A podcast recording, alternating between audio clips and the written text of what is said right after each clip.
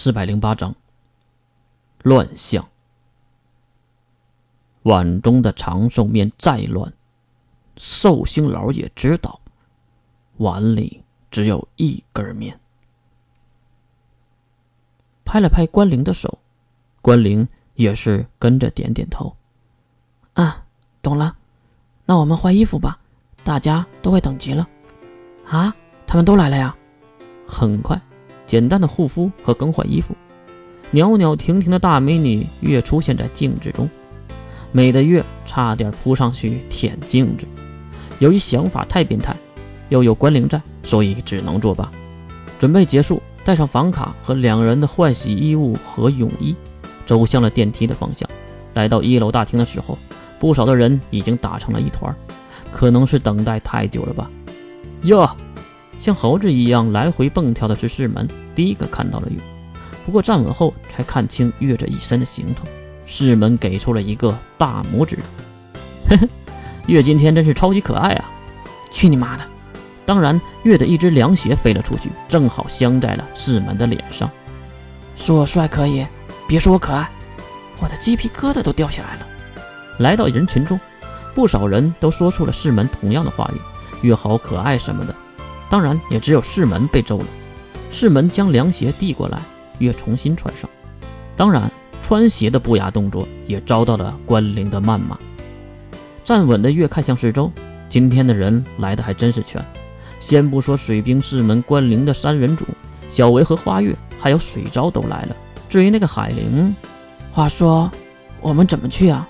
和关灵挽着胳膊的小维走了过来，并指向远处的小型大巴车。毕竟是前几天就准备好要去玩水的，所以我就提前准备好了车。这个车是我求父亲公司出的，可以吗，月同学？月看了看车，又看了看眼前的小薇，然后一下子扑了上去，抱住了柔软丰满的小薇。哇，小薇你真是太棒了，不像那些白痴的男生，狗用都不顶，而且还硬邦邦的。当然，我说的是胸。大家都看到了，越是正大光明的吃着小维的豆腐，不由得露出了嫌弃的表情。也只有小维一个人乐在其中，不知道什么情况。喂，走不走啊？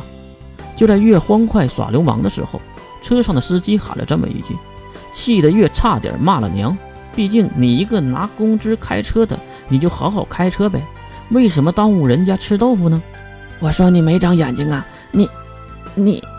拟了半天，月的下半截话都没能说出口，因为司机竟然是我操，郑小音。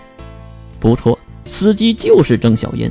原来郑小拜托金龙透弄到了这个司机的工作。至于为什么这么做，估计是想了解一下月为什么要回来上学吧。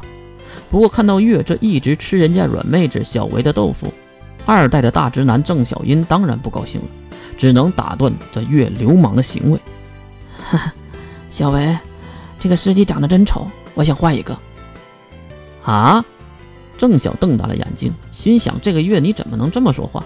一旁知情的三人组可什么话都没说，都在看热闹。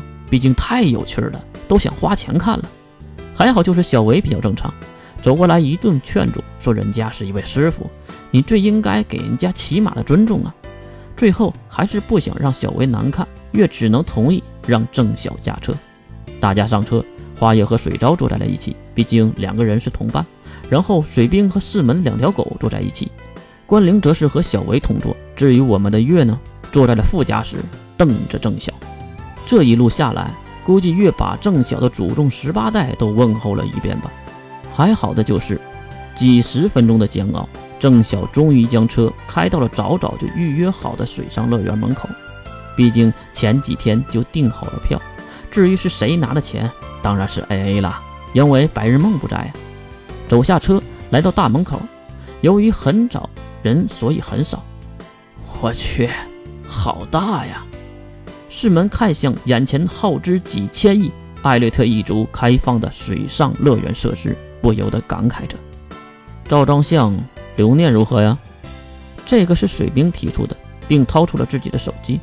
好啊，关灵，过来呀！小维去拉关灵，而关灵却东张西望的在看着什么。其实只有月知道他是在找谁。来呀来呀，拉拉扯扯的，大伙走到了一起。